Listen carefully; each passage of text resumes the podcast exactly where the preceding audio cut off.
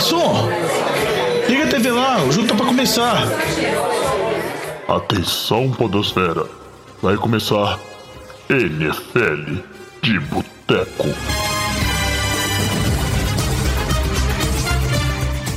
Bem-vindos a mais um NFL de Boteco, seu podcast preferido sobre futebol americano. Eu sou o Thiago de Melo, tô de volta depois de uma semana de ausência, mas fui muito bem representado aqui pelo Diogão, o Vitinho e o Batatinha que estavam no programa passado. E estamos aqui para fazer mais um programa para vocês. E hoje eu tenho aqui comigo o Diogão Coelhão, Boa noite.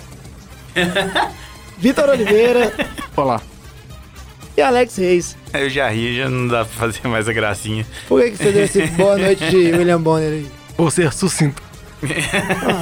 O Diogão tá chateado comigo porque eu Ele tá falei de que... óculos, eu que tá de óculos. É, e que ele fala demais e o programa fica longo por causa dele, mas é isso aí, vamos deixar na mão dos ouvintes. Se você quer defender o Diogão e falar que o Diogão tem que falar mais que todo mundo mesmo, é só você mandar um, um e-mail que aí eu nunca mais reclamo do Diogão falando sem parar. Defendam. É isso aí. Por favor. O episódio de hoje a gente vai falar sobre essa é, rodada 12, que foi bem interessante, tivemos jogos bem legais, mas o episódio tem uma coisa bem especial também, né, Diogão? 100. É isso aí, como o Diogão tá falando sucintamente hoje. Esse é o episódio 100 do NFL de Boteco. Ou seja, chegamos a 100 episódios. 100 episódios, 100 falas. Exato. Que horrível. E o pior, e o pior de tudo que o Diogão tá nessa zoeira aí, mas ele, lá no início, quando a gente tava é, começando o podcast, e aí a gente ficou todo feliz que chegamos ali no episódio, se eu não lembro, foi a primeira temporada, quando acabou, foi o episódio 30, 30 e poucos. Ele virou assim, achei que a gente não ia chegar nem no 10. então, Diogão, homem de Verdade. pouca fé. Estamos aqui, sempre acreditei. é isso aí. Meu Deus. Aproveita. Você vai pedir pra eu falar, jovem.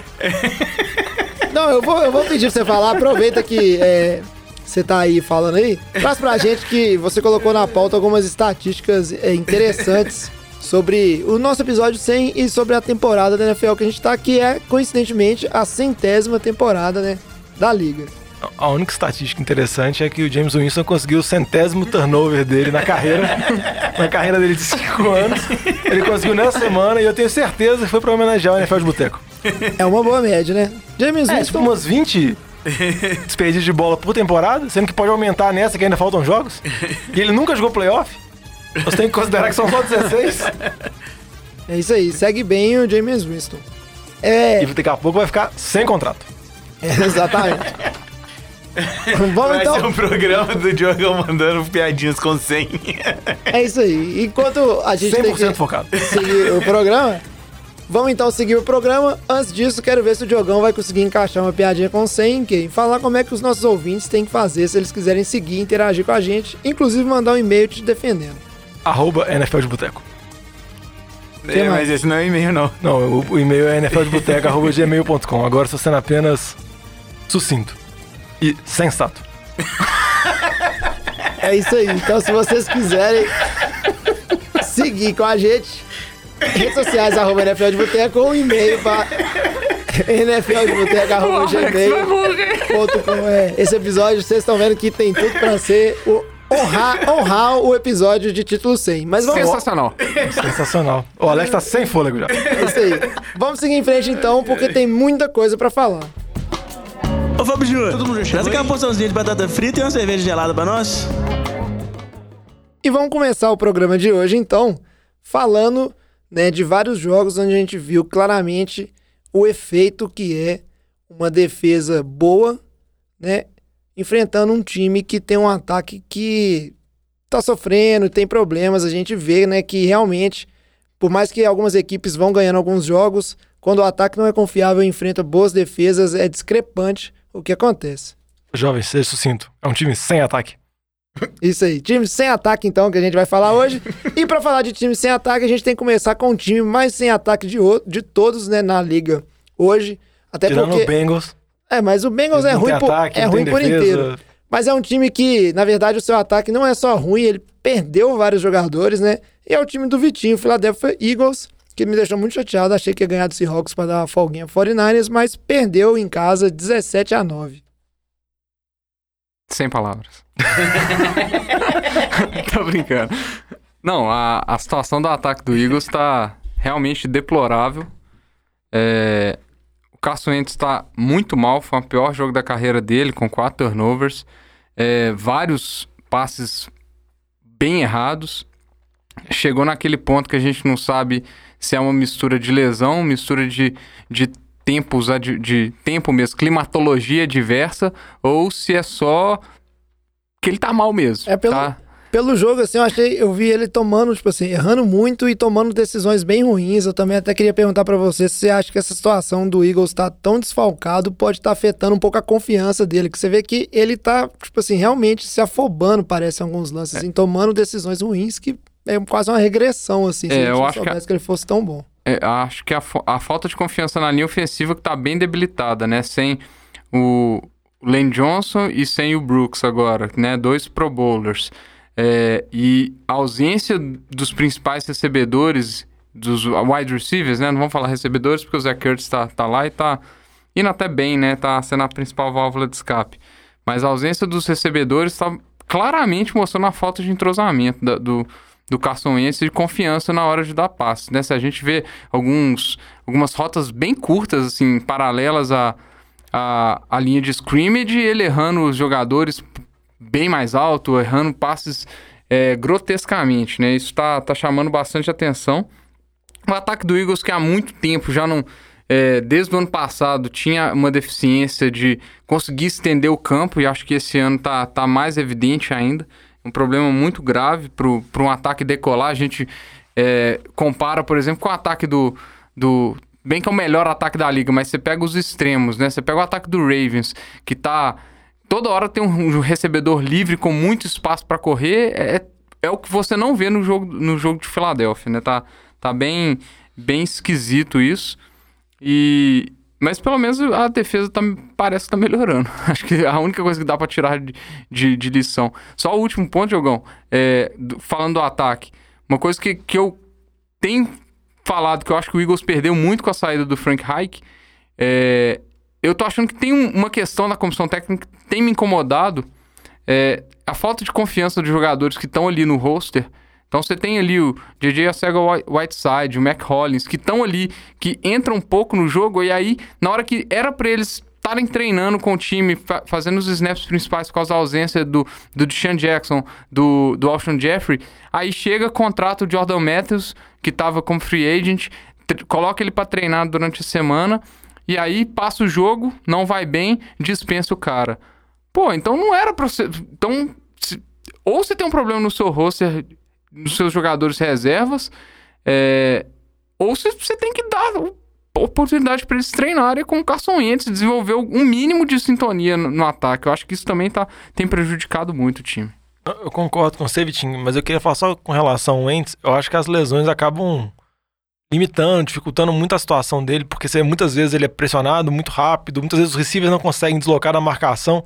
Eu acho que isso vai entrando na cabeça dele, vai minando totalmente a confiança dele, a ponto de jogadas simples que ele fazia todas as temporadas dele, você vê que agora ele, ele não consegue realizar mesmo assim. Conversões em terceira descidas que ah, a linha consegue proteger ele, o receiver consegue uma separação, só que igual a gente viu, sei lá, com o Aaron Rodgers na temporada passada, a gente viu com alguns QBs que, em temporadas ruins, que ele vai, vamos dizer assim, criando o hábito, criando maus hábitos, na verdade, nessas jogadas. Tanto posicionamento, movimento dos pés. Ele vai, ele vai criando, vamos dizer assim, esses vícios e ele não consegue desligar disso. Ele acaba sendo, ficando muito sempre assustado no pocket e acaba complicando muito a situação do Eagles, que tem um calendário favorável, que pega alguma sequência de jogos fáceis agora. O jogo mais complicado que tem no calendário ainda é contra Dallas em casa. É um jogo muito decisivo. E que nem você falou, a defesa parece que engrenou agora. A defesa vem jogando bem de algumas semanas pra cá, a secundária tá saudável. Resta saber se alguma recuperação de algum desses jogadores, se o Wentz vai voltar, vamos dizer assim, ao nível, nem precisa nem o nível MVP dele, mas um nível de um bom QB. Agora ele tá meio baleado, apareceu na, na lesão com problema na mão É, na mão. na mão, mas deve jogar provavelmente, mas o Eagles ainda tá na disputa. Mas parece que dessa divisão de, Eagles e de Dallas vai sair o time mais fraco dos playoffs da NFC. É, eu, eu, eu concordo nessa questão do time mais fraco, mas é, essa questão dos passes errados é o que eu comentei. No jogo passado, me pareceu que, que, a- que o, o tempo, o clima afetou muito mais do que nesse jogo. Esse jogo, eu não sei se, se estava tão ruim igual no jogo passado para falar para o nível de passo que ele estava errando.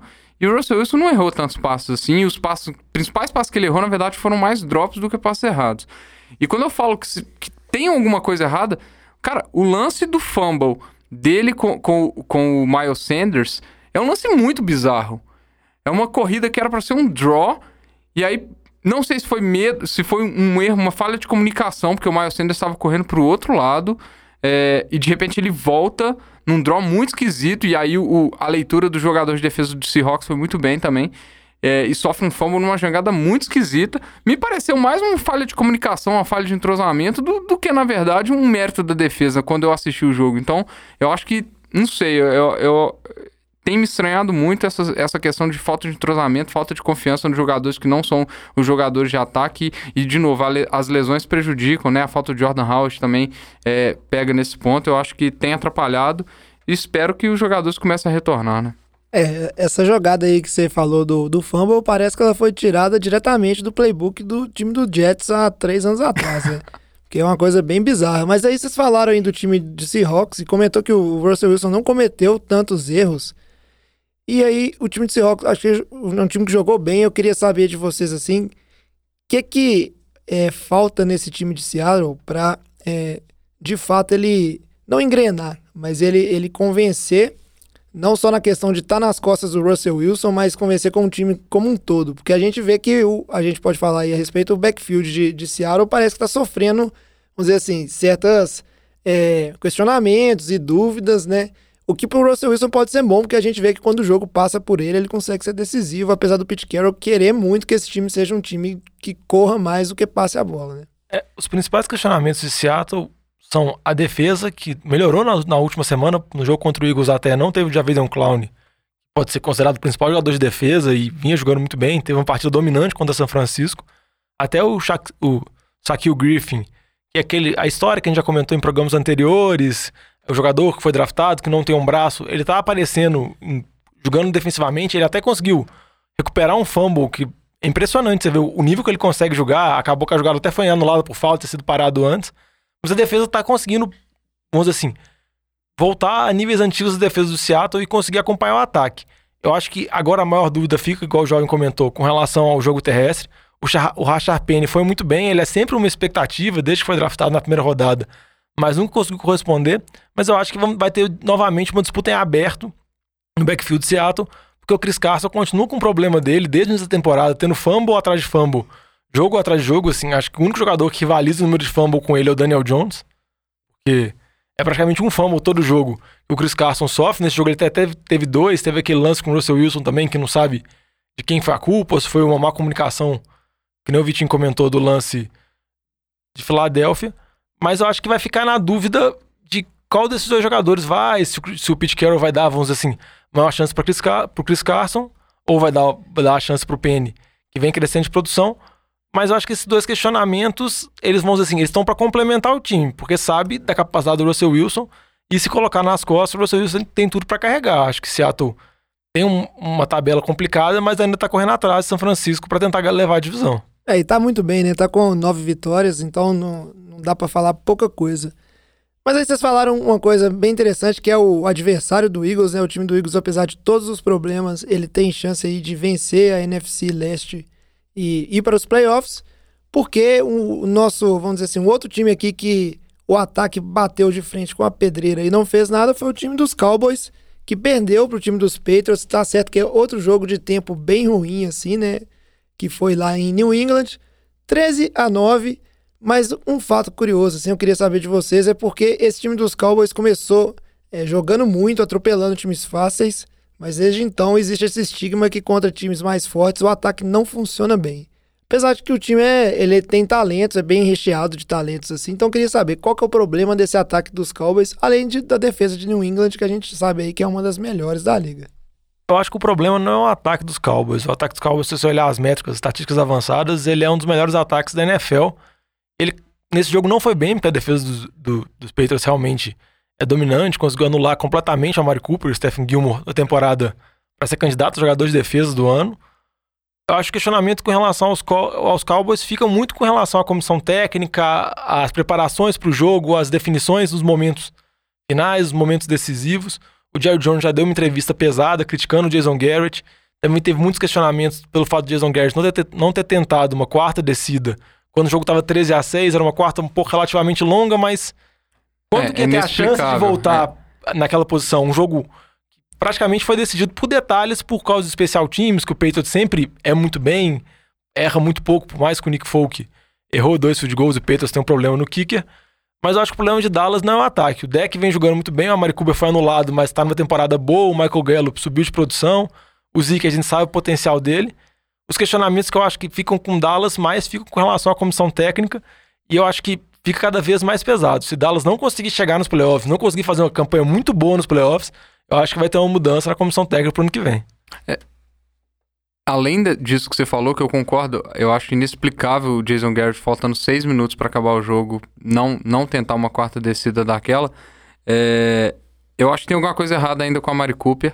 Eu acho que ele não tá 100% saudável, mesmo que era o Stephen Gilmer, que realmente tá jogando demais.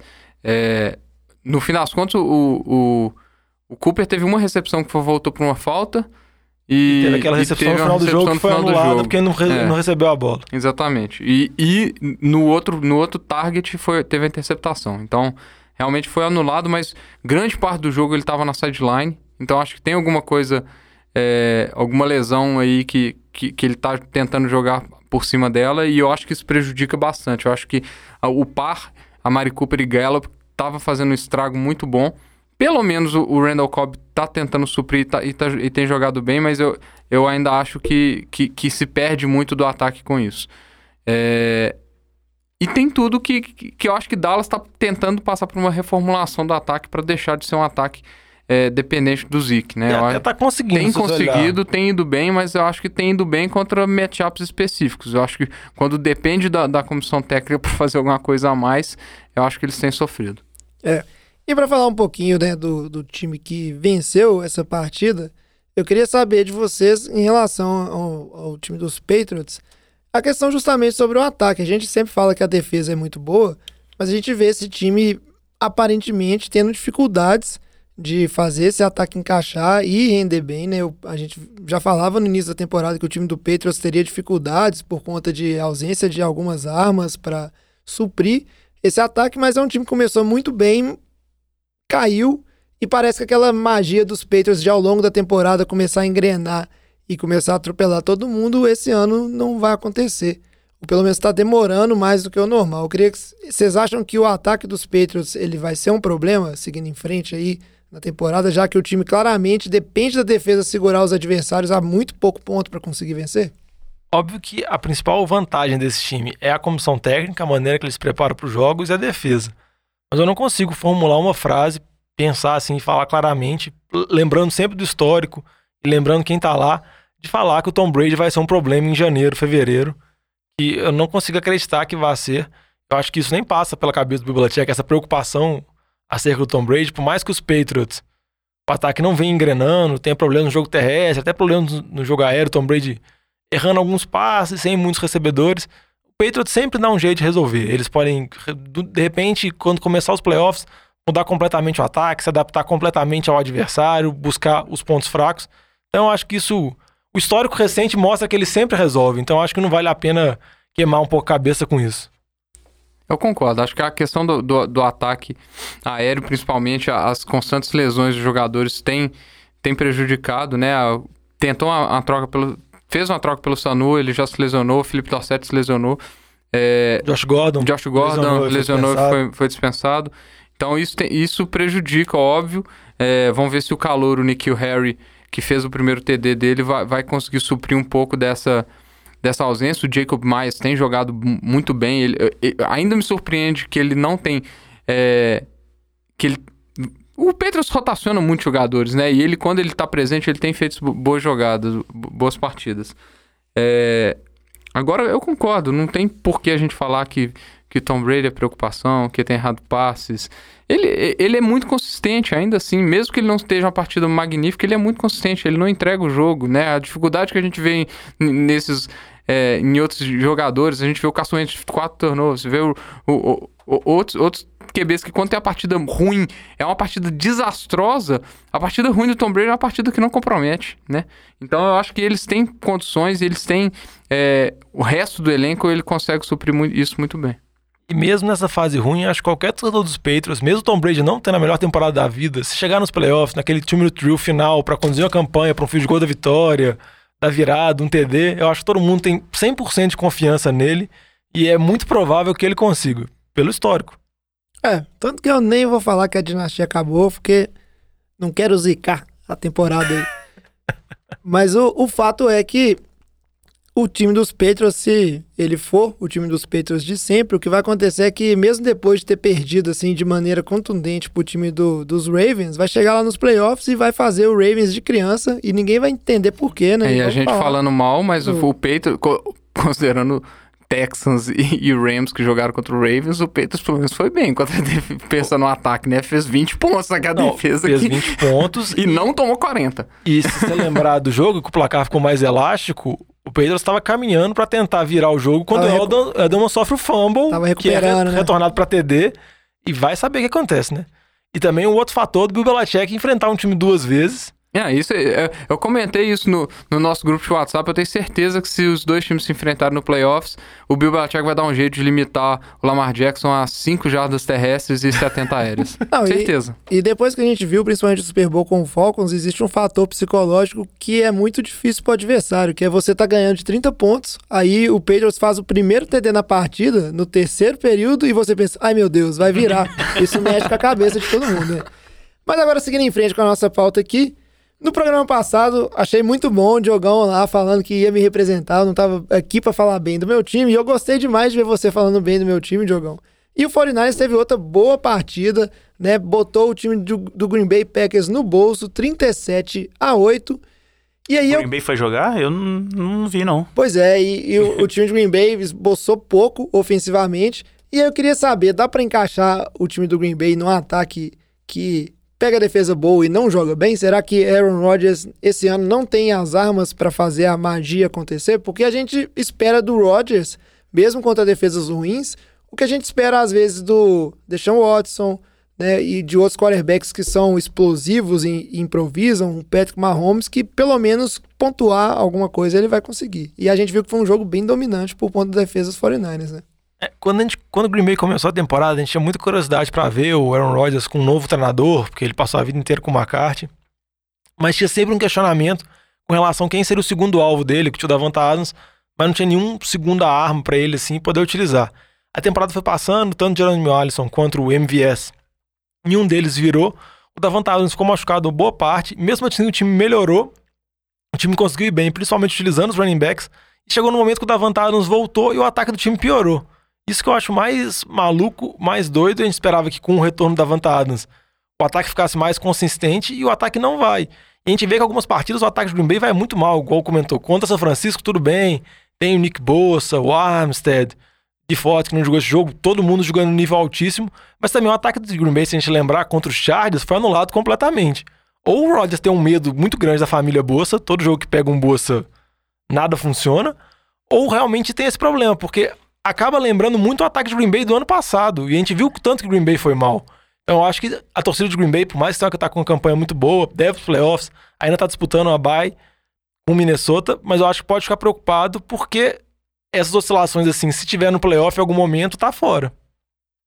É, e, e um jogo desse a gente a gente vê assim, é, em termos falado um pouquinho do 49ers assim, como uma defesa é não só a defesa ter boas peças, mas a defesa é uma questão muito de momento também. Uma defesa num bom momento, como ela só tende a crescer nas partidas ali, né? Então, desde o início da partida, fazendo muita pressão, você vê que o coordenador de defesa ali, o, o Robert Salah, ele não tem medo de chamar blitz e variar as pressões, né? A defesa tá com a confiança lá em cima e tá, tipo assim, colhendo o- os frutos disso. Eu tô achando bem interessante dessa defesa é que, por exemplo, você, você- quando você viu o Sherman jogando lá em, em, em Seattle, ele não tava sendo grandes coisas e tal, né? E, e esse ano, os o- a linha defensiva botando pressão nos QB, eles estão soltando a bola, o Sherman tá, tipo, fazendo a festa, né, velho? Temporada A brilhando. carreira dele ressuscitou completamente. É, jogando muito bem e vai dar até muito certo pra ele. que Quando ele veio pro 49ers, o contrato dele era altamente baseado em desempenho, porque ele tava voltando de uma lesão. Até criticaram bastante, foi uma coisa que ele meio que fechou o contrato, passando por cima do agente. Mas, né, tá aí, né? Um cara que sempre gostou de falar muito, pelo menos ele tá entregando. Agora, pra falar um pouquinho desse time de Green Bay, porque apesar de perder pro 49ers, com isso o 49ers abriu duas vitórias em relação a Green Bay, então aí o time dos Packers fica um pouco atrás nessa corrida aí pela bye, né? Aí entra no bolo que a gente tem ali Saints, Seahawks e o, o time do, Vikings. do Vikings, né? O Vikings que inclusive empatou em número de, de vitórias, né? Então embolou de vez a, a NFC Norte.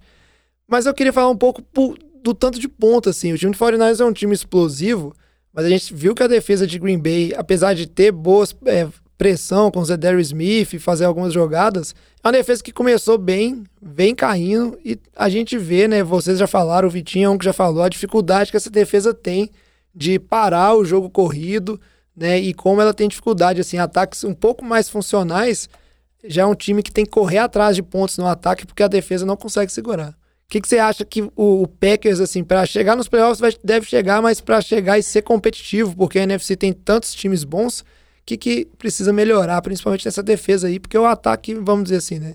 A gente já sabe mais ou menos os problemas.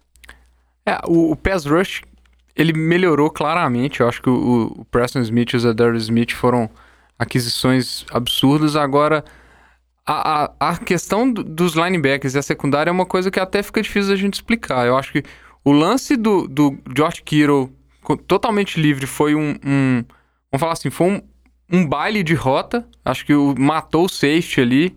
É, não reparei se o, se o Garópolo na, conseguiu tirar o safety pe- pela, pela mudança de, de, de, de target para onde ele estava olhando, mas a rota do, do Kiro matou.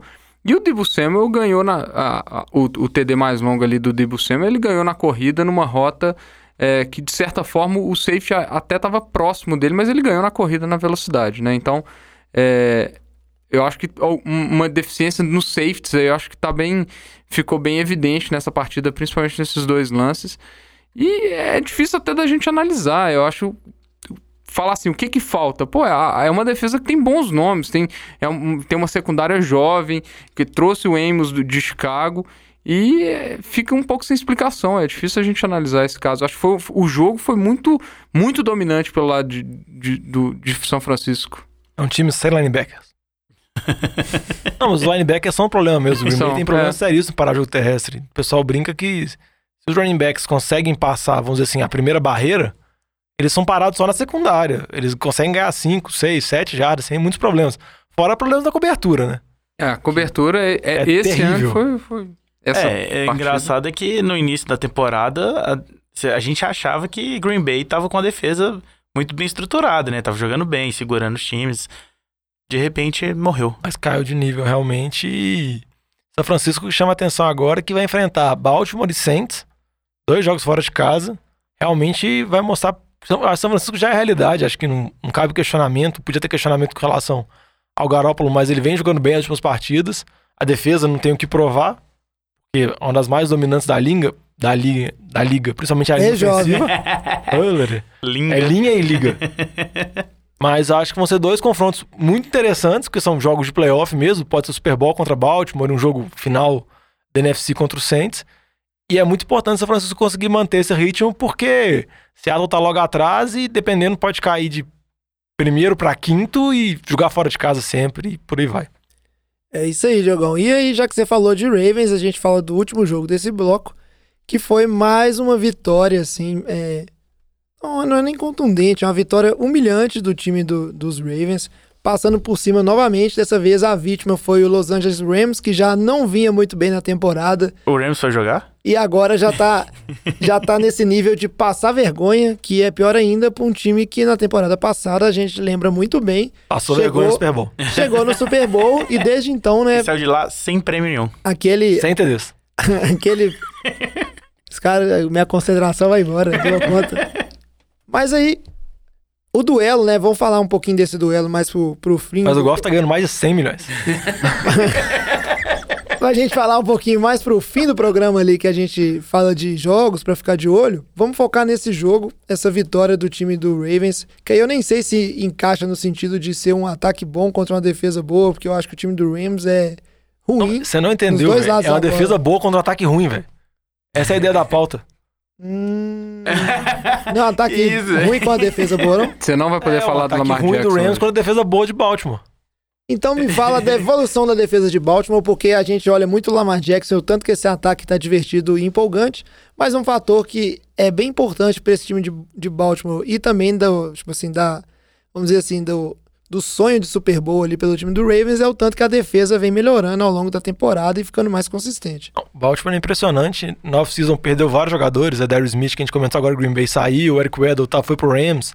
Durante a temporada, vários jogadores também machucaram por lesão. A defesa começou muito mal. Acho que teve dois jogos seguidos que tomou mais de 500 jardas. Depois daquela atuação vergonhosa contra Cleveland, que o Nick Chubb correu que nem um homem possuído. Tem que falar do CJ Musley, né? Que saiu. Jay Musley também saiu, foi ganhar uma bala nos Jets. Então, tinha muitos questionamentos, a gente pensava, ah, agora a Baltimore vai tomar uma guinada completamente diferente, é um time voltado pro ataque. O ataque vinha in- indo muito bem. Mas de umas semanas pra cá, a defesa melhorou muito com o retorno de alguns jogadores machucados. Desde que o Marcus Peters foi trocado do Rams pra Baltimore. A secundária. A secundária mudou de nível, porque além de estar jogando muito bem, os outros jogadores também subiram de nível, então o time inteiro incorporou. Parece que ganhou confiança com o ataque e a defesa vem muito dominante. É porque ele tem uma passiva que fala, quando ele está em campo, os outros jogadores ganham um buff de É, defesa. Pode ser. Então é, é algo que não tem condição. A, a defesa, igual o jovem comentou, humilhou o Rams. A defesa também massacrou o Houston. A defesa vem muito bem jogo após jogo. E sem contar Lamar Jackson, que a gente comentou no programa passado. Atualmente, depois de uma semana, ele é o favorito a MVP. Acho que ultrapassou o Russell Wilson, conseguiu abrir uma certa vantagem. Mas o Baltimore é o time disparado mais quente da NFL. O São Francisco vem muito bem, mas o que o Baltimore vem fazendo então, você, por exemplo, falar, qual é o melhor time da NFL na último um mês é Baltimore. Pela maneira que vem massacrando os adversários. Ah, até porque times igual, vamos dizer assim, o 49ers, o- se você perguntar o que, que você tem que fazer para parar o 49ers para vencer o 49ers, você vai ter, você vê os analistas falando, você tem que parar o jogo corrido, você tem que fazer isso. Hoje, em relação a Baltimore, ninguém sabe direito o que, que precisa ser O feito. Belichick sabe. Mas Não ele não, o quer- ele não quer Tipo, contar. deve- mas A também linha fala assim. defensiva tá armada. Exato. E o Lamar Jackson é lógico que é boa parte desse fator, né? O tanto que ele é versátil e explosivo. É, só para complementar com relação à defesa, tem chamado muita atenção é, o, o que o, defensor, o coordenador defensivo tem feito, a dificuldade que é para um QB jogar contra essa defesa, é a dificuldade de saber a leitura é, de onde que vem blitz, de onde que não vem. Teve um lance para mim que ficou marcado nessa partida, que vem, vem uma blitz do Marcus Peters e do Jimmy Smith. O Marcus Peters, o Gurley para o Marcus Peters de um lado, o Jimmy Smith passa vazado e só não quis, não partiu o Jared Goff no meio pra não sofrer, para não ter falta, porque ele ninguém nem encosta nem vê um sec fácil, então tem ficado muito difícil, é muita pressão de, de todas as partes da, da, da defesa e aí complica mesmo. O Goff foi muito mal na partida. É, Vale citar aquele, aquela int do Marcus Peters que foi maravilhosa, né? E é provocado que ele deu no Ramsey. é, é a- a- Eu, as tipo assim, me- não me quiseram aqui, olha onde eu estou agora. E, mas eu acho assim, o Goff deu vários overthrows, inclusive, no- principalmente no final do jogo, quando já tava é, acabado. É, e que assim, vê que o- o- já tinha desistido da partida, porque era só canhão, canhão, canhão e totalmente fora, fa- faltando muito é, pro Woods e pro Cooks é, chegarem nas, nas bolas. E falando do, do, ataque do, do, do Rams, sem noção. Horrível. Oh, Time do, time do Rams a gente já pode, né, descartar, Saiu tá fora sem aí. fazer TDs. o time do Rams é. Não, o Goff, só pra dar um número da da temporada dele, ele tem mais interceptação que TD. E sempre lembrando que acaba complicando muito a situação que. Não pra ele, né? Que ele recebeu o contrato, mas a pressão sobe um pouco mais e fica, vamos dizer assim, um time que era a sensação do ataque, era a grande esperança ofensiva, principalmente depois daquele 54 a 52, quando a Kansas City na temporada passada. O time tinha Goff, McVeigh, Gurley. E os três vêm sofrendo muita pressão e sofrendo muitas críticas. Porque não é só um, não. O Goff tem problemas, mas o Gurley também não é o mesmo. E o McVeigh, que é cotado como um gênio ofensivo, Não tem conseguido não produzir. tem conseguido também produzir E, nada. e é- vamos falar assim, é o mesmo plantel. né? Se, a- se a gente for É, o, analisar. mesmo É, um- plantel. O time tem problemas na linha ofensiva, que alguns jogadores saíram, outras lesões, mas não é possível que um time que era um dos melhores ataques se tornar isso que se tornou. É, não tá sabendo se reinventar. E a né? defesa que foi muito mal contra o Rams, contra o Baltimore agora, vinha jogando muito bem. Era a melhor fase da defesa no, vamos dizer assim, sob o comando do McVay com o Wade Phillips. Só que contra o Lamar Jackson e companhia, os caras, co- cada corrida 10 jardas. Mano, era andando onde não deu conta, fi. É isso aí. Ah, Não Quando, vê o Lamar Jackson. Não, isso aí, foram quase três quando- terrestres de Baltimore. quando o time do Rams é o seguinte, ano que vem, quando acabar a desculpa da ressaca do, do Super Bowl, aí não tem mais desculpa nenhuma. É, E tem uma questão do Rams também, né? Vai, tá vai entrar numa fase agora que tá todo mundo com contrato lá em cima, só bala de contrato, e vai ficar complicado vai ter gerenciar que isso pagar aí. o Rams. E vai ter que pagar o Rams. Você fez a troca, vai ter que dar um jeito. Vai ficar um negócio complicado de gerenciar o valor de todo mundo aí. É bem complicado. O time do Rams que a gente já pode, né? Não dá pra matematicamente né, desca- descartado, mas visto os outros times da NFC, já não é um, um páreo aí na briga. Vamos seguir agora com o programa, então, para falar de um assunto que já tá recorrente aqui, que é disputa por wildcard lá na AFC. Sem intervalos. Esse assunto é bom, hein? Merece mais uma cerveja. E a gente fala bastante assim dessa questão da NFC, de ter não ter times tão fortes como a gente tá vendo na NFC ali, todos brigando por possível bye. Times ruins mesmo, jovem. Não precisa usar não fortes. Não, mas eu tô tentando ser político aqui, né, Diogo? são ruins. Tô tentando ser político. A gente vai falar sobre a possibilidade do Jets total. e dos playoffs. A gente pode falar que os times são ruins. Exato, Diogão. Mas é uma situação interessante quando você vê times que a gente já tinha é, descartado lá atrás e agora tem uma galerinha aí com chance. E um time aí que tá com chance que a gente já, ó, isso aí não vai a lugar nenhum, é o time do Cleveland Browns, que ganhou, tá certo que é de Miami. Ainda assim foi a, a escolha, acho que do Diogão, né, no Survival, se eu não me engano. Sim. E aí, 41 a 24, jogo tranquilo. Mas eu queria saber, mesmo sendo contra o Miami, esse time do Browns aí que vem de três, uma sequência de três vitórias, você acha que finalmente esse time tá começando a encontrar sua sintonia ali e jogar bem? A gente teve TD do Odell aí desse jogo? Ou não? É só uma sequência fácil que veio o time do Browns continua a mesma paçoca de sempre. É uma sequência fácil. Eu não falaria de encontrar uma sintonia, porque há uma semana atrás você tinha um jogador dando capacetados do QB adversário. Então, acho que não dá pra falar que o time tá encontrando essa sintonia.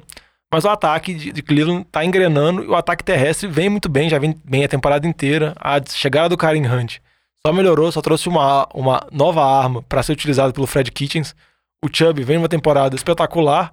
E eu acho que o Fred Kitchens reparou mesmo que o time tem que ser comandado através do jogo terrestre. Então a ideia inicial é correr mesmo, correr com o Chubb, correr com o Hunt, dar passos curtos para eles. E após isso, utilizar as armas que tem, o- colocar menos pressão no Mayfield, utilizar o Odell, utilizar o Landry. E confiar nessa EFC que não tem times bons, igual gente já comentou, ou times ruins. E dependendo da sequência de jogos que Cleveland pode ter, por exemplo, Cleveland pega agora Pittsburgh. É um jogo que vai ter muita rivalidade, bastante complicações pelo episódio Garrett e Rudolph na semana passada. Mas se Cleveland continuar nessa batida conseguindo essas vitórias, pode muito bem chegar nos playoffs. E eu acho que se algum time conseguir alguma arrancada dessa, um Cleveland da vida, um Jets, ou qualquer outro time assim, Tennessee, eu acho que ele pode dar mais onda, assim, dar mais barulho do que algum desses times que estão mondorrentos, que já estão desde o início indo aos trupicões assim, que vai chegar e morrer de cara. Esses são o quê? Modorrento? Modorrentos. Não, porque são times mo- modorrentos. Tipo o Buffalo. Buffalo bate no- nos nada, pega um time bom, perde, vai chegar nos playoffs e tomar um tamanco. Eu Tipo acho mais Dallas. legal se chegar um time, sei lá, com seis vitórias seguidas, aí pelo menos eles estão com ânimo lá em cima. É, só pra complementar, né? Cleveland pega Bengals duas vezes, Cardinals mais uma vez, que não é um time morto, mas dá pra. Dá, dá- Se você quer chegar nos playoffs, você tem que ganhar dos Cardinals e, pega pega, o Baltimore. Baltimore. né? Que aí é a complicação. Baltimore não vai, não vai ter desistir. Vai estar na briga ainda, provavelmente. embora Cleveland venceu Baltimore em Baltimore. Mas é, é, é outro clima, né? de outro Baltimore, né? É clima, outro é time outra, de Baltimore. É outra já. coisa, exatamente. Mas, É, mas não tinha feito pacto ainda. É, mas É, jogos. Mas, mas é um time que, que pelo menos na primeira vez que enfrentou, causou dificuldades. É, mas a, a verdade é, tipo assim, regra de ouro do NFL aí, tirando a AFC Leste, onde o Patriots né, ganha de todo mundo com tranquilidade, e essa temporada caiu até por terra o fato dele sempre perder pra Miami, né, jogando em Miami. Também, né? A gente normalmente jogos dentro de divisão são jogos é, bem complicados, bem difíceis. A gente viu o 49ers aí contra o Cardinals em dois jogos que não foram fáceis, então eu acho que não dá pra descartar o Browns contra o Ravens, não. Jogando em casa, jogo dentro de divisão, é briga de foice, o negócio não é fácil, não. E só pra comentar do time que perdeu Miami, Miami continua no processo de reconstrução. Fitzpatrick vem jogando bem na temporada, ele vem conseguindo produzir. Nesse jogo ele teve duas interceptações. Mas ele é o principal arma do ataque, que tá conseguindo, vamos dizer assim, levar o time muito mais longe que o Josh Rosen conseguiria, mas também ele não é Jesus também. Ele não é o Lamar Jackson, não vai conseguir fazer nada demais assim. Porque a gente viu que o time tem várias mazelas. Por exemplo, da secundária, acho que três jogadores eram calouros não draftados. Então o Miami tá na reconstrução total. Tá pensando lá pra frente, mas o Fitzpatrick pelo menos dá uma gracinha pro torcedor de Miami, que começou muito deprimida. E agora tá Cincinnati, né? Tá muito deprimido. É isso aí. E outro time que a gente é, já tinha descartado da temporada é o time dos Titans, que venceu bem 42 a 20 em cima do time dos Jaguars no- nessa rodada. E aí eu fico perguntando, né? Será que o torcedor dos Jaguars, ele. Dos Jaguars não, né? Dos Titans, tá indagando aí? Será que se a gente tivesse começado a temporada com o Tannehill, a gente estaria numa situação mais tranquila? Ah, velho. Eu só acho o seguinte, velho. O Mariota. O Mariota é tão sem graça, tão sem graça, que até o Tannehill deu emoção. E o Tannehill era o QB mais, tipo assim, sem graça. Embora ele venha jogando muito bem em Tennessee. Essa temporada dele, ele tem quatro vitórias, ele vem produzindo jogo após jogo. E novamente, na metade da- final da temporada, o Derrick Henry baixa o espírito nele. ele começa a correr que nem um louco. E, e Tennessee tem uma defesa razoável e tá na disputa contra esses times, igual eu falei, modorrentos. Dependendo da sequência, óbvio que Tennessee tem um dos calendários mais complicados. Tá correndo atrás do wildcard, mas também tá um jogo atrás de Houston, que lidera a divisão. E Tennessee tá com dois jogos, enfrenta Houston duas vezes. Então é um time que pode muito bem tentar chegar aos playoffs. Diogão, tem duas coisas. Primeiro, que o Tannehill quase perdeu o joelho numa corrida lá, que ele foi tentar pular os caras. Quase perdeu o joelho nessa brincadeira. E outra é que, coincidentemente, o Derrick Henry fez a mesma coisa, melhor ainda que, né, que foi esse ano, que foi no ano passado, foi exatamente contra Jacksonville. Não, mas o Diego sabe que o Derrick Henry Ah. corre igual um demônio contra eles e mesmo assim eles tomam a corrida. É, mas a- o time do, do Jaguars toma corrida de qualquer um. Toma, a, a defesa do Jaguars, que um. há duas temporadas atrás era a defesa muito boa de vários jogadores jovens, que a gente tem que lembrar porque o Jaguars montou a defesa boa parte através de draft, que eram vários picks no início do draft. Óbvio que alguns jogadores foram trocados a pedidos, como o caso do Ramsey, mas o time do Jaguars é um time que agora você não vê que não tem identidade. É um time que não tem defesa forte, é um time que tenta estabelecer o jogo terrestre, mas não vem conseguindo. E não sabe nem quem vai ser o QB, né? É, não dá pra falar que é culpa do Foles, porque ele nem vem jogando tão mal assim. Mas o que eu ia pedir pro Jaguars, que eu acho que a NFL ia ficar muito mais legal, era deixa o Mincho jogar, porque é mais legal, é mais divertido, e manda o Foles de volta pro Filadélfia. Aí ele vai pegar esse time do Vitinho, assumir e levar pros playoffs. A gente sabe que isso vai acontecer. Vamos dar ânimo à temporada. Vamos fazer coisas produtivas, em vez de ficar amarrando, o- terminar a temporada 5 e 11 aí. Mas é agora ele custa Sejam caro. Agora não, dá. ele isso caro. resolve. O Eagles sempre faz macumba com story cap lá, eles vão fazer umas trocas loucas, mas é porque já passou o período de trocas. Mas vai falar que nem ia ser legal. O Carson Wentz, Carson Wentz, a lesão na mão dele é mais séria, tava fora, o Foles assumia, levava o time pros, pra, pros playoffs, tirava um time bom, depois caía, e o Gardner Mitchell ficava lá, correndo de bigode. É. Vai de bigode. Sem contar que, vamos, vamos combinar, né? Muito provavelmente o Carson Wentz vai encerrar a carreira no Eagles e a estátua que vai ter lá na frente vai ser só do Nick Foles. pois é, e pra fechar esse bloco aqui, vamos falar de outro time aí, esse mais inesperado ainda, mas vem também numa sequência de três vitórias, que é o New York Jets, e ganhou de Oakland. Quem diria, Oakland, um time que eu falei que tava na crescente, tinha chance aí, mas passou, foi vergonha, 34 a 3 pro time dos Jets. E num jogo que o Derek Carr, que eu elogiei também, vinha jogando muito bem, sendo um dos QBs com um rating bem alto, bem preciso, não fez absolutamente nada, nada, nada.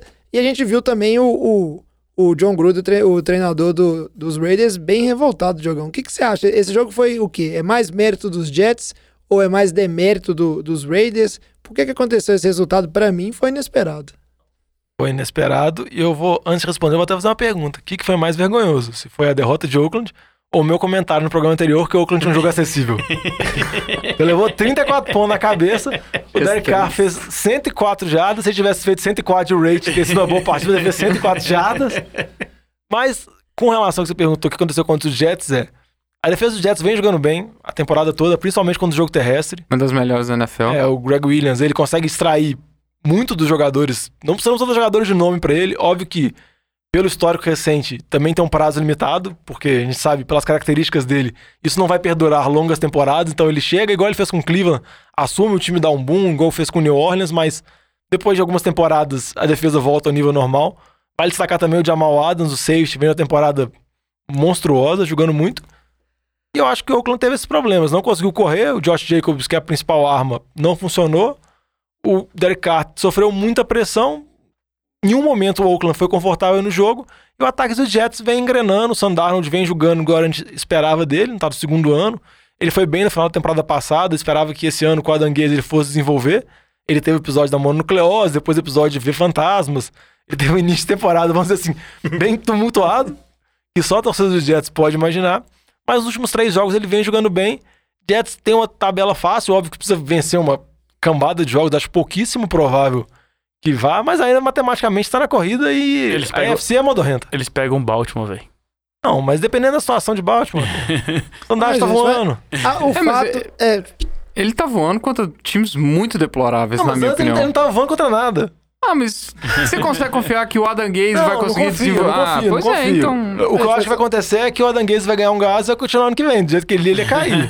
que é o pior cenário pros Jets. Ele permanecer.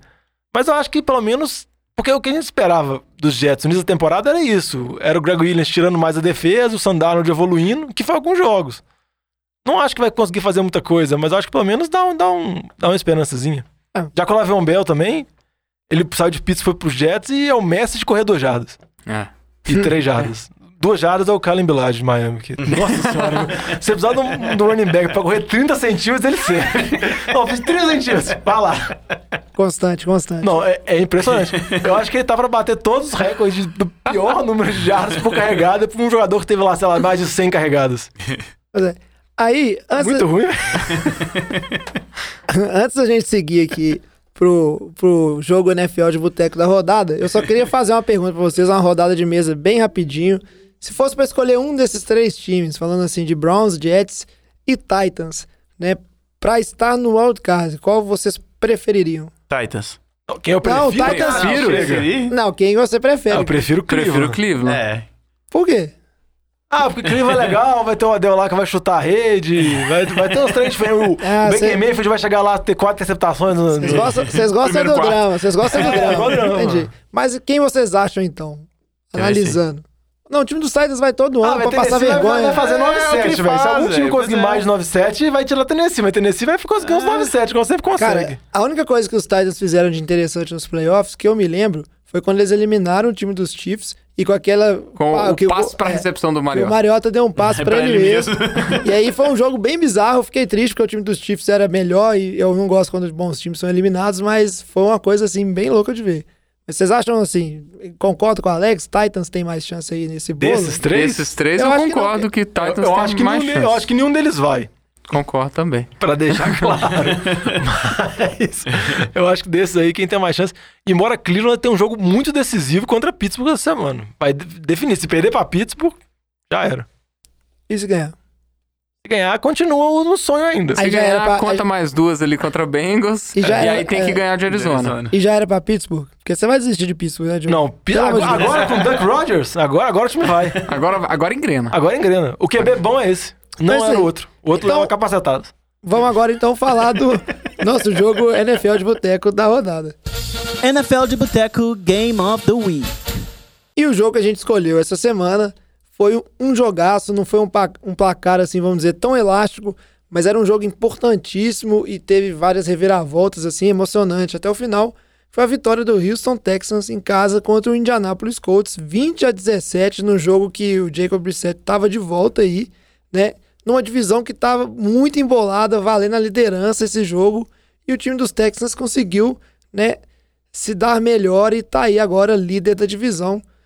Foi muito bom esse jogo. Eu queria saber de vocês, assim, o que, que vocês acham da divisão em si? Esse é o jogo que vai marcar, definir quem vai ganhar ou não? Os dois times ainda têm chance. E uma coisa aí que eu quero que vocês joguem no meio da análise, particularmente, por que, que esse time dos Texans, apesar de, pra mim, ser definitivo que ele é claramente o melhor time na divisão, ele não consegue, né, ser dominante ou pelo menos se fazer de melhor time dessa divisão. Eu queria falar para os nossos ouvintes que esse foi o primeiro jogo da rodada, então tem um tempo já. E o jovem não cai que tem uma memória muito boa. Aí ele meio que confunde, assim. Porque jogar esse jogo muito bom não foi, não. Foi não. Não, mas foi emocionante o jogo. Diogão, eu não gosto necessariamente só de jogos que são né, um tiroteio pra todo lado. O jogo foi muito pegado, foi um bom jogo de futebol americano. É, você, você falou aí, não, porque o Texans é claramente o melhor time. Ele tem claramente É- é um- o, QB, o QB mais O talentoso. QB mais talentoso. E o receiver mais talentoso. Só isso, porque a defesa tackle contra o jogo terrestre é horrenda. A linha ofensiva continua muito deficitária e problemática. A defesa não, não empolga ninguém. É, é deixar um Watson, Andrew Hopkins e o Fuller que voltou esse jogo, que, que, E que que daqui a três semanas machuca. É, é, é, o time é isso. Eu acho que claramente é o melhor time. É, é muito precipitado de falar. O time do Colts, se você olhar o- no conjunto, eu ainda acho um time melhor, mas o QB é a diferença. Eu acho que é, é- é só isso, porque a linha ofensiva do Colts é melhor, a linha defensiva do Colts é melhor, os linebackers do Colts são melhor, a, comissão secundária, a é comissão técnica. O T.Y. Hilton, não, não sabemos se ele tá 100% ainda. Não, ele claramente, Claramente não está, mas porque não vai jogou tudo. voltar um momento. As armas aéreas são, são do, do- dos Colts, que é a parte mais fraca. E o Marlon Mack que tá ausente, embora o, o Jordan- o Jonathan, Williams. Williams. jogou muito bem. Então, assim, se você olhar no, no, no tudo, eu. No tudo, eu acho o time do Colts um time melhor. Só que tem, tem dia que o QB faz a diferença. E, foi o que aconteceu, tem na minha dia opinião. Que o seu QB tá jogando com uma perna mecânica e tem zero mobilidade. Tem isso também. tem essa questãozinha. Complica muito também. E é um QB que não tem o melhor braço do mundo e ele conta bastante com a mobilidade dele pra fazer as jogadas. Mas eu acho que o Colts tem o melhor QB, deveria estar levando a divisão porque é a posição que mais importa e porque os outros adversários estão tendo problemas com o QB. Texans. Praticamente O Houston, o né? Houston, perdão. O Houston deveria levar a divisão, mas eu tenho muitas dúvidas, igual o Vitinho falou. Eu acho que esse jogo, dependendo um pouco da sorte, o Brissett ter acertado alguns passes, algumas terceiras descidas, talvez ele tivesse mais melhor de saúde, o Hilton também tivesse com mais condição de jogo. A gente sabe, se você pegar os números do Hilton na carreira dele contra os Texans, geralmente ele destrói. E nesse jogo ele praticamente não existiu. Dropou. Ele dropou. Eu acho que ainda é uma divisão que vai ficar muito em aberto. Eu acho que nenhum dos dois times consegue, vamos dizer assim, se colocar como melhor. E Houston agora pega New England. Então, E, e mais, né? Eu acho assim, entre. é, se a gente fizer um power ranking aqui de Ravens, New England ali, podem disputar ali, tanto faz. Vamos falar que o, que o Ravens é o melhor time da NFL agora, mas o New England tem a melhor campanha. Depois vem Chiefs, vem um abismo, uma lagoa, um vale, e aí aparece o, o Texans, ou, ou o Colts, ou, ou o quarto time aí, na minha opinião. Eu acho que nem compara a situação desses times com, com, com os três de cima. é, e só lembrar também que o Houston tá tendo problemas de lesão também, né? A secundária tá bastante baleada, o DJ Watt tá fora da temporada. Então, o time, algumas, talvez, soluções que o time poderia ter no elenco não estão presentes mais. Então, acho que acaba complicando muito. Mas essa divisão vai ser uma batalha de foice no escuro. Todos os times se enfrentam várias vezes e vai ser bastante disputado. Vai ganhar o Titans. Ah, é, é bem provável e vai ser uma coisa muito triste, assim. Mas é isso. Não, porque é sério mesmo, se, se o Titans ganhar essa divisão, acho que o Bill Bryan tem que largar, velho. Porque você perder pro Hill ou desiste, velho. No meio da temporada que ele entrou ainda, não. Aí você Na larga. verdade, tem, na verdade, tem que largar. Agora, eu queria saber, Diogão, uma dúvida aí, enquanto você se recupera desse choque que você tomou agora no Levou microfone. bica do microfone na cara.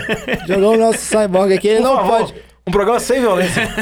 Diogão, ele, como você sabe, ele é, um, ele é um ciborgue, então ele não pode encostar nos equipamentos eletrônicos que dá Mas não, não foi choque, não. Foi porque eu chutei o pé do microfone dele. Você, Ah, tem, então- tem o microfone na boca dele. Foi jogado na querer. cara aí. Isso é porque, né, regular. O Diogão Desculpa, tá falando Diogão. bobagem aí. Foi sem intenção. Mas, querido, nosso. nosso, nosso ouvinte e amigo aí, Renatinho, ele vive reclamando que o Bill O'Brien é previsível demais e por isso que o ataque do Houston tem dificuldades ali, que é sempre a mesma coisa, corre toda a primeira descida e é pouco inventivo. Vocês acham que isso é um problema do time de Houston? Eu acho que é um problema, mas eu acho que a solução pode ser o Will Fuller. A gente sabe que o tanto que esse ataque do Houston tem mais potencial com o Will Fuller esticando o campo. A gente sabe do problema que ele tem com lesões, que não é um jogador mais, dos jogadores mais confiáveis. Mas eu acho que se o Fuller se manter saudável, o DeAndre Hopkins, um dos melhores receivers da liga, eu acho que você vai ter dois alvos muito bons pro Deshaun Watson. A gente sabe do potencial do Deshaun Watson, a capacidade móvel dele, o braço forte que ele tem.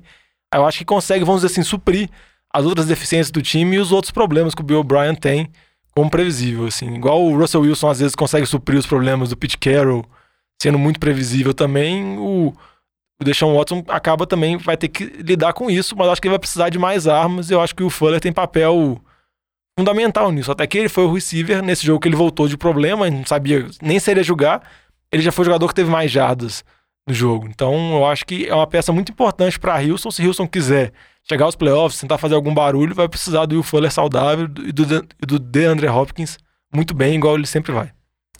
É isso aí. E para não deixar nenhum jogo de fora, a gente faz o nosso speed round, onde a gente fala rapidinho, no máximo Sem parar. um minuto de cada jogo. Vírgula genérica. E para começar o speed round aqui, o Vitinho vai falar pra gente da vitória do New Orleans Saints 34 a 31 em cima do time do Panthers. Um jogo surpreendentemente muito parelho, muito disputado. Michael Thomas a caminho de bater recordes de fazer história aí, já tá com 104 recepções na temporada, um absurdo. É, uma notícia aqui para os jogadores do Saints foi falta. É, Sem choro. sem choro. E, e, infelizmente uma partida marcada aí pelo, pelos erros do, do Sly, o kicker do Panthers, que errou dois extra points e um field goal decisivo. É, e aí, teu Saints. É isso aí, e eu vou contar aqui da vitória, quem diria, o Washington Redskins 19 a 16 em cima do Detroit Lions. Matou o, Lamba. O Detroit Lions, é, o Lamba morreu, é, mostrando novamente que você, se você escolher o Lions no Survival, ele vai perder. Só eu ganho com o Lions. Todo mundo que quer fazer alguma coisa aí se dá mal. Uma coisa interessante é, desse jogo é que a primeira vitória do Dwayne Haskins, ele que vai jogando nesse time com diversas dificuldades, mas parece que o time de Washington, né, finalmente ele é, decidiu colocar o seu QB calouro aí à prova aos trancos e barrancos. O time do Lions a gente tem que dar só aquele descontinho, porque o Stafford ainda tá machucado, não voltou, né? E o Driscoll não é lá grandes coisas, lançou três interceptações. Diogão, conta pra gente aí da vitória do seu time aí, seu queridinho Pittsburgh Steelers, que você fica achando vai pros playoffs, 16 a 10, em cima do time do Bengals. É o time do Bengals sem vitórias. E Pittsburgh agora vai, né? Trocou o QB, o Mason Rudolph foi bancado no decorrer do jogo porque ele vinha jogando muito mal, igual ele fez na temporada inteira. O Devin Rodgers, o Duck Rodgers, que jogou alguns jogos quando o Rudolph teve problema de concussão. Não pela pancada do Garrett, por outros problemas. Durante a temporada, o Rodgers foi bem no jogo contra o Chargers. Entrou no jogo contra o Cincinnati e o primeiro passe dele foi um TD de 74 jardas pro Washington. Já foi confirmado que vai ser titular nessa semana contra Cleveland. E eu acho que Pittsburgh agora, vamos dizer assim, tem uma defesa dominante. Mika Fitzpatrick jogando muito bem. Devin Bush também jogando bem. Torcer agora pro calouro não draftado conseguir manter um nível mínimo pra esse ataque. Alex, conta pra gente como é que o Giants conseguiu perder pro time do Bears 19 a 14. É, velho, foi aquele jogo que você já esperava, né? Que ia ser. O Giants não teve uma performance muito boa, é, ofensivamente, nem defensivamente. Ofensivamente, Chacon Barkley se manteve apenas a 59 jardas e o Daniel Jones com 150 jardas, mais dois TDs. Só que, né, como sempre, tomou um fumble, é, coisa que ele tá virando uma rotina nos jogos dele. E o Bess, Trubisky fez a obrigação dele, jogou bem até, fez 270 278 jardas, um TD, duas interceptações, né, que é o Trubisky mostrando aqui que ele veio também. Aquele joguinho bem ruimzinho, 20 a 18 aí do Chicago. Vitinho, qual é a chance do Kalil Mack forçar um fumble no Daniel Jones? Ah, aproximadamente 100%. Obrigado. É isso aí. E o Vitinho, já que ele tá aí dando a estatística, ele vai falar pra gente da vitória do Modorrento, segundo o Diogão, Buffalo Bills, que ganhou de. time é ótimo, velho. Torcida do Buffalo vai jogar pedra. Vai estar gravado aí, ó. Você falou que o Bills é modorrento, mas ganhou de 20 a 3 do time do Denver Broncos. Uma vitória, né? De Fácil. propriedade. É, eu diria que a, a defesa dominou totalmente o, o, o Brian Allen, é, que teve meras. Se você achou que o Derek Carr tinha ido mal com 104 jardas, eu vou, vou te contar que esse aqui não chegou na 100. 82 jardas, uma interceptação. Ultra Ele Davis, foi bancado. Ultra Davis White deu uma aula no Cortland Sutton que tava vindo, que tava fazendo mágica nas últimas partidas, dessa vez não fez absolutamente nada. O Josh Allen com um passe muito bonito pro John, pro, pro John Brown. E agora tem que ver o que, que vai acontecer com esse time de Denver aí, ver se acerta um QB uma vez na vida aí. Ver se entra o Drew, o Drew Locke nas próximas semanas. E pro time de Buffalo, agora começam as pedreiras. Vamos ver se, se batia só em, em, em cachorro morto mesmo. Na vida eles acertaram, Vitinho. Tiveram o Peyton Manning aí, velho. É. E o Diogão aqui vai fechar o speed round pra gente falando da vitória de Tampa Bay. Né? O Russell Wilson, que nos homenageou aí com a centésima interceptação da carreira. James Winston. É, James Winston.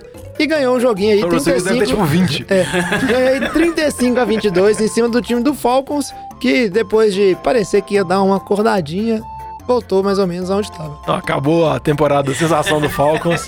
Nesse jogo, que chamou, é, nesse jogo que chamou a atenção foi o TD recebido do Vita Veia, defensive tackle, que foi o jogador mais pesado da história da NFL, recebeu um TD de passe. Ele tem mais de 100 quilos, aproximadamente 157,4. E um jogo clássico. um jogo clássico do James Winston, com interceptações e também com passos longos para TD, mostrando, vamos dizer assim, os altos e baixos da carreira inteira dele. E obrigado por fazer essa marca histórica no nosso episódio 100.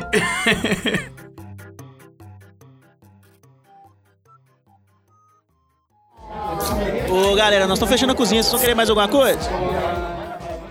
E agora a gente começa aqui, né? O último bloco. O programa vai chegando ao fim. Essa semana é, é bom, é para E quem ainda sem não... charumelas. sem charumelas. Essa semana é, é bom o pessoal aí que não tá por dentro é, é saber que nós estamos na semana de Thanksgiving. Então a gente tem três jogos na quinta-feira. Aquele famoso dia de você falar que tá doente. Não, eu trabalho pra assistir todos os jogos. Pô, Porque, jovem. é, não posso dar essa dica, não, velho. começa o dia inteiro, então é como se fosse um, Vou fazer home office nesse dia. É, coisa importante pra conseguir assistir. Mas aí, tradicionalmente, vamos ao que interessa aqui. E sempre lembrando que no Thanksgiving, Detroit joga em casa, Dallas também joga em casa, joga um jogo no Thanksgiving desde 1960. Tradição. E eram dois jogos, aí a NFL resolveu colocar o terceiro jogo e o terceiro jogo vai ser Saints e Falcons, jogo quinta-feira à noite. É, e é um jogo interessante de ver depois que a gente viu que o Falcons, né, fez com, com o Saints aí. Então vamos ver se. Mas já, já conseguiram tirar a casquinha deles, É. acho que eles vão levar uma pedrada. Vamos ver se repete a dose ou não. Agora eu queria saber de vocês, jogos dessa rodada 13, a gente já vai chegando ali, né, no, naquela sprint final, vamos dizer assim, do campeonato. Que jogos vocês acham que os ouvintes têm que ficar de olho aí? Eu já deixo o meu, falei no meio do programa, São Francisco e Baltimore Ra- Ravens lá em Baltimore. E é aquela coisa, esse jogo, inclusive, eu tô nervosíssimo, porque tem tudo pra ser é, um jogo bom, pode ser que seja um jogo ruim no sentido assim que um time domine o outro. Mas tô nervoso porque é importante o 49ers ganhar. E o time do Ravens é muito bom, então quero ver como é que vai ser esse jogo aí. Que jogo vocês falariam aí pros nossos ouvintes? É, eu eu falar primeiro rapidinho, Vitinho. Eu quero falar de Cleveland e Pittsburgh, que é o jogo Mason Rudolph contra Miles Garrett. Mas não vai ser o mesmo. 2.0. Rudolph, Nem o mais grande. Exatamente. É o confronto dos dois, mas eu acho que os times não são muito felizes um com o outro por causa de outros problemas que teve nos jogos, problemas de, de pancada. Teve também a declaração do Miles Garrett nessa semana falando que o Rudolph usou um xingamento racista. A NFL investigou, disse que não pegou nada nos microfones, que boa parte dos jogadores são microfonados. A punição dele ainda se mantém, ele tá fora da temporada. O Rudolph foi pro banco agora, mas eu acho que vai ser um jogo interessante porque, vamos dizer assim, Cleveland é praticamente um jogo mata-mata, Cleveland tem que vencer. E Pittsburgh também tem que conseguir vitórias, porque também tá numa situação complicada. A gente vai ver o Duck Rodgers e acho que vai ser interessante. É, eu só queria colocar um fato aqui que aconteceu. Não sei se foi nessa semana, se- no, no início dessa semana, na semana passada, que. é, sabe quando o povo lá tem a tradição de fazer esses burrinhos de pinha colada, sei lá, que eles batem com, o- com um taco? Então, eles fizeram um, um boneco, como se fosse isso, com, ah, com a camisa do, do Rudolph, só que aí colocaram um capacete pra bater em vez de um taco. Isso é errado, gente. Você não pode bater no seu amiguinho com um capacete. É, tem um jogo aqui que eu queria chamar a atenção. O jogo de segunda-feira, Minnesota e Seattle. Acho que é um jogaço. Os dois times aí na briga pelas respectivas lideranças de divisão aí. Vão ter que contar com, com, com os tropeços do- de Green Bay e São Francisco. Mas ainda assim, são, é, um, é um jogão de duas equipes que devem estar nos, no- nos playoffs. Outro jogo interessante também de prime time é o jogo de domingo à noite. A gente já comentou no programa, New England vai até Houston enfrentar o Texans. Eu acho que é interessante porque a gente vai ver Deshaun Watson, DeAndre Hopkins, Will Fuller contra essa defesa dos Patriots e também vai ver essa defesa dos Patriots que muita gente falava no início da temporada que estava só anulando ataques fracos. Pegou o ataque de Philadelphia desfalcado, anulou. Pegou Dallas, conseguiu anular, que era um dos melhores ataques da temporada. Agora pega Houston também, que é um bom ataque. A gente já vê esse desempenho, também vale a pena acompanhar um jogo de domingo à noite.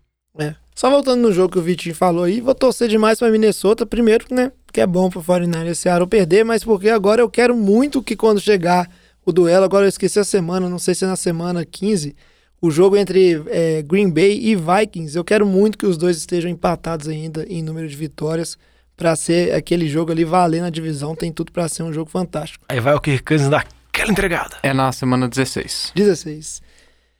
E aí agora, né? A gente tem que falar para fechar o programa do Survivor. E a semana, o Lamba morreu ali, escolheu o Lions. Não, foi eu, bem. eu posso dar um recado pro Lamba? Eu quero Não sei criticar se o Lamba-. Não sei se o Lamba vai escutar o programa. Pode dar um recado rápido pra ele? Ele não vai Pode. escutar, mas a gente manda pra ele. Não, mas, ô Lamba, você, você pegar o Jeff Driscoll jogando fora de casa, eu sei que era o Washington, mas nossa senhora, velho. Não, e morreu sem pegar o 49ers, jogar nenhuma. Tinha tinha time pra pegar, pelo O amor de Lamba tem Deus. problema, velho. Mas agora então sobrou só Diguinho. Ó, Diguinho. que isso? Intimidade. Eu ia misturar Vitinho com o Diogão aqui, velho. Minha cabeça funciona assim. Mas você já mandou uma coisa no programa aí, então não me critica, não. Sobrou Vitinho e Diogão aqui nessa reta final. O Vitinho ainda tem duas vidas. E a gente sabe que vocês estão quase no limite de duração do Survivor. O mais longo de todos foi o que o Batatinha ganhou e acabou na semana 14. Ou seja, a gente tá chegando ali, ó, duas semanas talvez do fim. E Diogão tem a chance de escolher primeiro. Qual que é o seu time, Diogão? Na verdade é o Vitinho. Sou eu que escolho. É o Tá Vitinho? roubando minha Então, vez. Vitinho, sua vez de escolher, desculpa. Eu vou ganhar esse Survivor com o meu time. Philadelphia Eagles. Vai perder. Se enterrou. Tá se boicotando. Eu vou seguir um conselho do Lamba, apostar contra o Washington, mas eu vou apostar pelo menos um time minimamente decente. Eu vou apostar no McCaffrey, no Carolina, jogando em casa contra o Washington. Acho que o Dwayne Haskins já conseguiu a vitória dele na temporada. Acho que tá de boa já. Vai até tirar selfie depois. O que foi interessante que a comissão técnica de Washington começou a procurar ele porque o Driscoll foi interceptado, precisava de alguém pra ajoelhar no último segundo. Não acharam o Haskins. Quem fez a última jogada foi o Case Keenum, porque o resto tava tirando foto e tava tão feliz que ele não viu que o jogo voltou. você ter noção do cara. Mas aí eu aposto, eu aposto em Carolina contra o Washington. E só lembrando, se eu permanecer vivo, ainda tem o São Francisco e New England. Eu vou render. Eu tenho Cleveland contra o Bengals semana que vem. Fez Tá ameaça. na mesma. Fe- fe- fez ameaça, Tá na mesma. fez ameaça. Vamos ver, vamos ver. Vocês estão com tudo aí pra chegar mais Vai longe o morrer sem ter usado, igual o Lamba. É, fica guardando aí, fica guardando pra O depois. Dwayne Haskins é terrível. Diogão, já diria, já diria o ditado aí, caixão não tem gaveta não, tem que gastar. Então é isso aí, a gente fica por aqui no, no programa de hoje. Esperamos que vocês tenham gostado. Semana que vem a gente tá de volta falando tudo aí que aconteceu nessa semana 13, nesse, nesses jogos e também fazendo previsões pra semana 14. Lembre também, se você joga Fantasy, de escutar o Fantasy de Boteco. Agora tá episódio ali focado na reta final, playoffs. Então, a- as dicas importantes ali que você precisa para garantir o caneco se você joga uma liga de fantasy. E se quiser entrar em contato com a gente, perguntar, sugerir alguma coisa, como é que faz, Jogão? Arroba NFL de Boteco. NFL de Boteco, arroba gmail.com. É isso aí. Impressiona. posso Que ele foi. um- Não, não pode. Agora você não vai falar mais nada. Não, Você não vai falar mais nada. Pera aí, eu só Ele foi não, sucinto, eu ele foi sucinto no bloco de aventura e no bloco de encerramento. E o programa, ele falou igual pop na chuva e o programa ficou longo do mesmo jeito. Eu quero só fazer um agradecimento pros nossos queridos ouvintes que fizeram chegar agora o programa 100 e falar que estou sem palavras. É isso aí. A gente tá aqui, não seria sem vocês, é muita audiência. Então fica aí o, né, o agradecimento e que vocês continuem ouvindo e ajudando o podcast NFL de Boteco a crescer, né? Porque a audiência de futebol americano só cresce e é muito bacana, assim, saber esse retorno que a gente tem de ouvintes pelo Brasil inteiro e até fora do Brasil, fora os e-mails, as cartinhas e tudo mais. As cartinhas? Cartinhas? Vocês não Qual que é mostraram o a carta pra vocês, não? Eu não sei qual é o endereço comercial da NFL de Boteco. É, rua 100. É, caixa Número postal. 100. Tem endereço, tem que ter caixa postal. Vamos fazer. Mas é isso aí, então. Ficou a dica do Diogão, que foi sucinto só por 10 minutos nesse podcast. Mande seu e-mail, dê seu like, mande um inbox, que a gente gosta demais de comunicar com vocês. A gente vai ficando por aqui. Traz a saideira, fecha a conta, passa a régua e até semana que vem. Valeu. Valeu. Sensacional.